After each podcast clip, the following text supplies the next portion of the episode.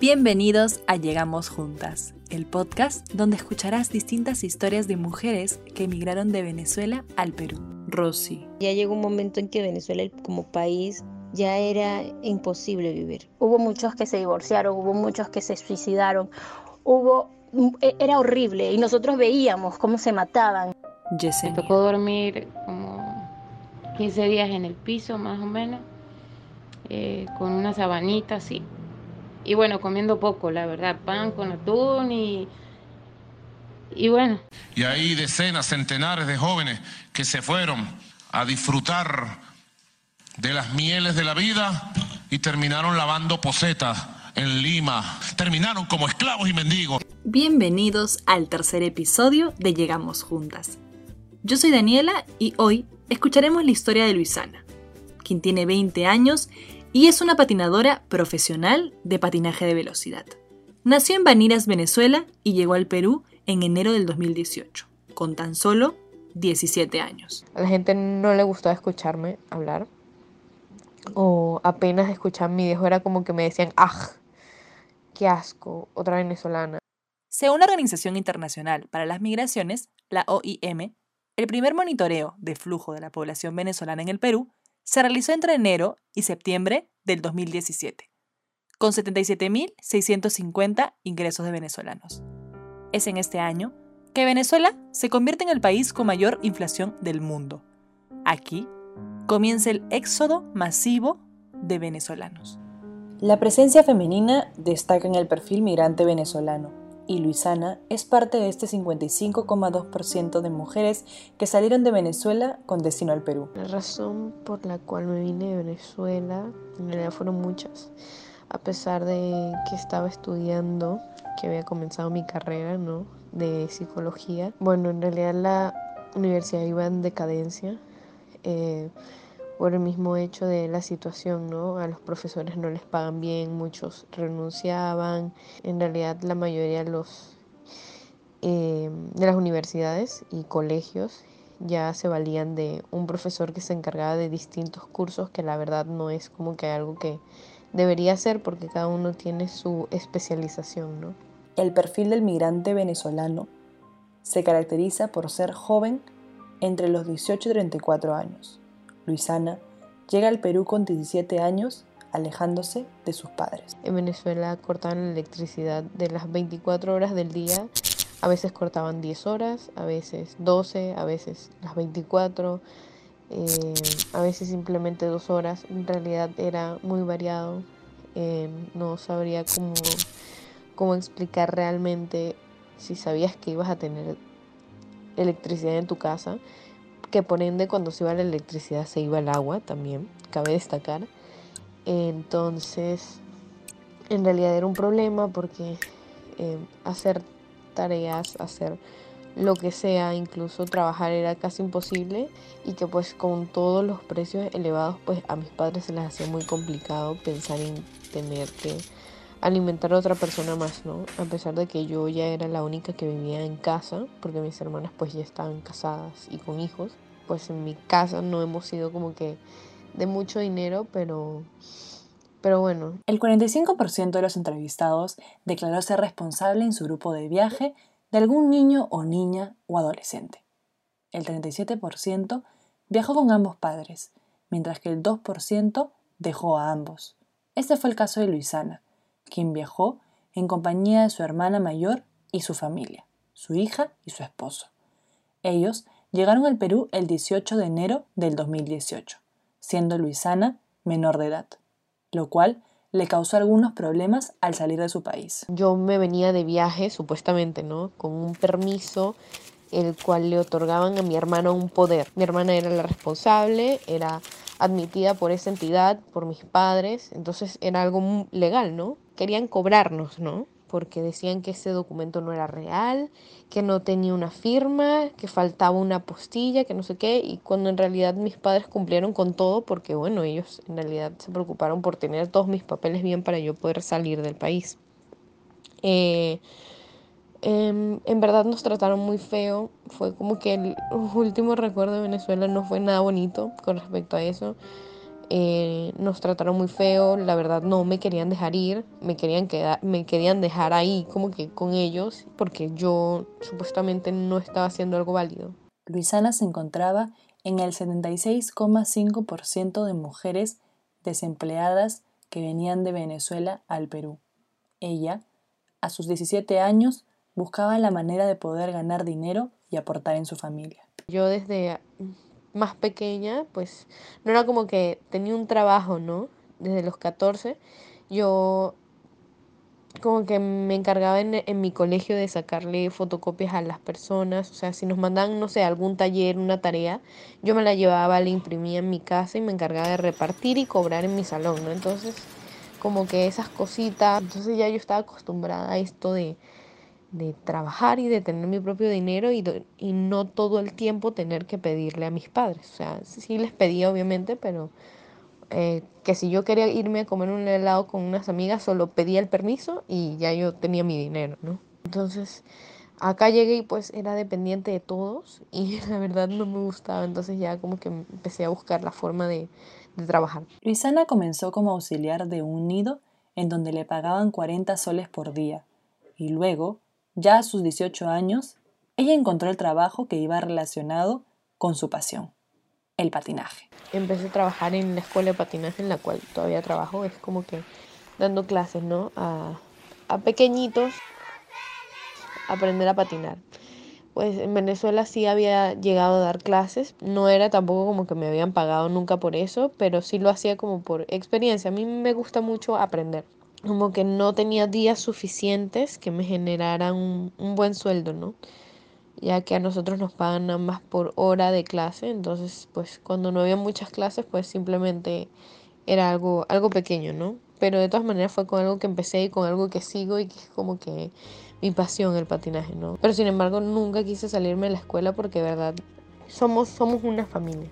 Entonces no quería abandonarlos pero obviamente quería dedicarle más tiempo a mi nuevo trabajo que me iba a generar más ingreso y podía ayudar a mi, a mi hermano, ¿no? Para poder apoyar a su familia, Luisana tuvo que renunciar a su pasión, por lo que consiguió un trabajo en donde comenzaría a sentir un cierto resentimiento hacia ella por su nacionalidad. Eh, empecé a trabajar en una cafetería en la cual, la verdad, el lugar, las chicas con las que trabajaba, eh, en verdad me encantaba, ¿no? Muchísimo, muchísimo. Pero sí, mi jefa con ella teníamos muchos problemas. Que Dios me perdone por decirlo, pero lo diré. Hubo una vez que yo no sabía preparar, creo que en un triple de pollos muy duras, ¿no? Ya. La cuestión es que obviamente pues yo no sé preparar eso porque no soy peruana, ¿no? Estaba empezando a aprender sobre algunas cosas de acá.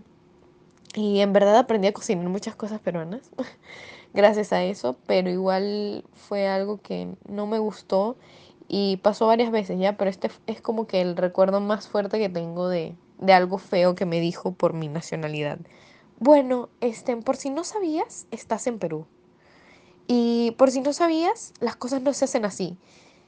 Y yo no entiendo si es que en tu país no te enseñaron a cocinar o no sé, pero este, no estás haciendo las cosas bien. Me trataba muy feo de vez en cuando por mi nacionalidad. No siempre, pero sí a veces me hacía unos comentarios muy, muy, muy, muy fuertes que de verdad me herían. Las mujeres migrantes muchas veces están expuestas a posiciones sumamente vulnerables y de explotación en sus ámbitos laborales. El 97,8% de mujeres indicó sentirse discriminada por su nacionalidad y el 10% por su condición de mujer. La gente no le gustaba escucharme hablar o apenas escuchar mi viejo era como que me decían, ¡ah! ¡Qué asco! Otra venezolana o cosas así. Era como que, pucha, prefiero, no sé, callarme, prefiero no hablar nunca, prefiero, en verdad antes no hablaba, no hablaba por eso, por, porque no quería que me escucharan hablar, pues sentía que si me escuchaban hablar me iban a decir algo feo por ser venezolana. Yo no voy a decir mis palabras si la gente no me va a entender. Obviamente tengo que decirlas de acá, pero no por eso tenía que cambiar mi... O sea, ahora lo pienso, ¿no? Luisana incluso muchas veces fue tildada de ladrona y malcriada solo por su nacionalidad. Muchas veces iba en el autobús y mm, normalmente siempre iba sola, ¿no? En los buses. Y pues me sentaba ahí de casualidad, alguien al costado mío o al frente o diagonal, o, pero cerca de mí tenía que hablar mal de los venezolanos. No, que son unos choros, que son unos rateros, que si yo veo uno lo golpeo, no, que si yo veo otro lo mato y yo... Eh, ok, no voy a abrir mi boca, decía, definitivamente no voy a abrir mi boca. Acá dicen baja y el lugar, ¿no? Entonces, como que hasta eso cambié, ya no pedía por favor para bajar. Eh, porque bueno, me, me, daba miedo, ¿no? Como que me escucharan justo esas personas que están hablando que odiaban a los venezolanos y terminara yo golpeada o quién sabe dónde. Luisana no solo tuvo que cambiar su acento, sino que también su forma de saludar a la gente. Nosotros los venezolanos tenemos una costumbre que para mí es muy bonita, ¿no? Pero aquí como que la, la pueden malinterpretar, no todos, porque hay gente que sí lo hace por la misma razón que nosotros, ¿no? Pero hay gente que sí se lo toma como que de otra forma. O sea, a todo el mundo, a todas las personas que te pasen por al frente, la conozcas o no la conozcas, jamás en tu vida la hayas visto, le dices buenos días o buenas noches o buenas tardes. Muchas veces me decían amigos de acá, amigos peruanos, me decían, mira, no saludes por la calle porque la gente puede pensar que estás con otra intención. Todavía me siento incómoda, ¿no? Tener que salir a la calle, que me pase alguien por un costado y no decirle buenos días, buenas tardes o buenas noches, todavía me muerdo la lengua para no decirlo. A pesar de todas las malas experiencias, Luisana nos cuenta uno de los momentos más difíciles que le ha tocado pasar. El momento más difícil que me ha tocado vivir hasta ahora, y creo que lo seguirá haciendo, es estar lejos de mis padres, ya que yo soy como que la hija menor y pues mis papás eran como, bueno, son mi todo. Eh, y pues obviamente por más que ya soy mayor de edad y todo eso, es como que soy la hija, la, la bebé de mami y papi. En enero tuve la pérdida de mi abuelita y pues no estuve allá, ¿no? Como para verla la última vez. Este fue muy duro, de verdad. Tener una pérdida y no poder hacer absolutamente nada, ni siquiera por, por ver a tu familia, ¿no? A los que siguen vivos y bueno. La pandemia debido al COVID-19 hizo que muchos planes y proyectos cayeran. Luisana nos cuenta cómo la está viviendo y cómo es su día a día en esta pandemia. En realidad siento que saqué mucho provecho en muchos ámbitos, como en el ámbito espiritual. Em, me acerqué mucho más a Dios, como que, o sea, sí tenía una muy buena relación, pero creo que la afiné más, por así decirlo, en pandemia pues le dediqué bastante tiempo a mis entrenamientos y me ha ayudado a mejorar un montón, entonces creo que he sacado cosas buenas de la pandemia.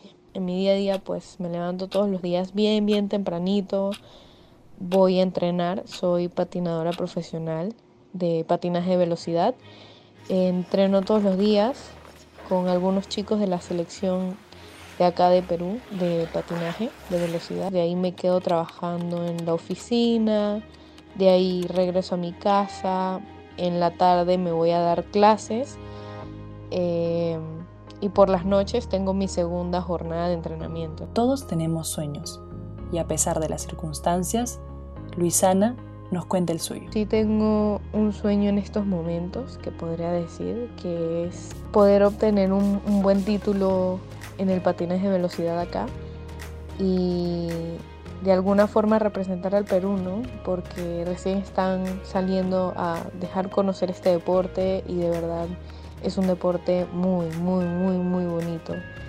Eh, y no sé, o sea, en esa parte como que quisiera aportar a, a, un país que me ha dado muchas cosas. O sea, me encantaría como que dar algo de mí por todo lo que he recibido, ¿no? Y por eso entreno todos los días. Gracias Luisana por compartir tu historia con nosotros y ser la voz de muchas mujeres y esta vez no tener miedo a hablar ni al que dirán. Por último, nos gustaría que nos dejes un mensaje a todos los compatriotas venezolanos y peruanos. El mensaje que podría dar a los peruanos sería que realmente, no todos ya, porque en realidad, como dije anteriormente, a mí me han recibido acá muy bien, he conocido personas muy, muy, muy bonitas de corazón. Eh, ¿no? Y personas de mucha confianza, tengo muy buenas amistades y de verdad estoy muy feliz por eso, ¿no? Pero sí le podría dar a algunos peruanos que todavía creo que nos tienen alguna clase de resentimiento, es que en verdad no generalicen, no generalicen a nadie, no solo me refiero a generalizar a los venezolanos, ¿no? sino a nadie, a ningún tipo de extranjero, porque no todos somos iguales. Mi mensaje a mis compatriotas venezolanos, la verdad sería mm, que sean agradecidos, sean agradecidos por el país que los ha recibido, no sean groseros, a pesar de que lo sean con nosotros muchas veces, por lo que dije anteriormente, ¿no? Que hay gente que todavía como que nos tiene idea a todos. Imaginarse que nosotros estuviéramos en esa, por así decirlo, ¿no? Entre comillas, invasión de extranjeros en nuestro país, ¿cómo nos sentiríamos, ¿no? Ponernos en los zapatos de los peruanos y aprender a respetarlos, ¿no? Como Luisana, tú también nos puedes compartir tu historia. Gracias por escucharnos y no te olvides seguirnos en nuestras redes. Esto fue Llegamos Juntas. Nos vemos en la próxima. Desde que soy extranjera, pues he comprendido muy bien eso de que tú debes conocer a las personas por lo que son y no por su nacionalidad.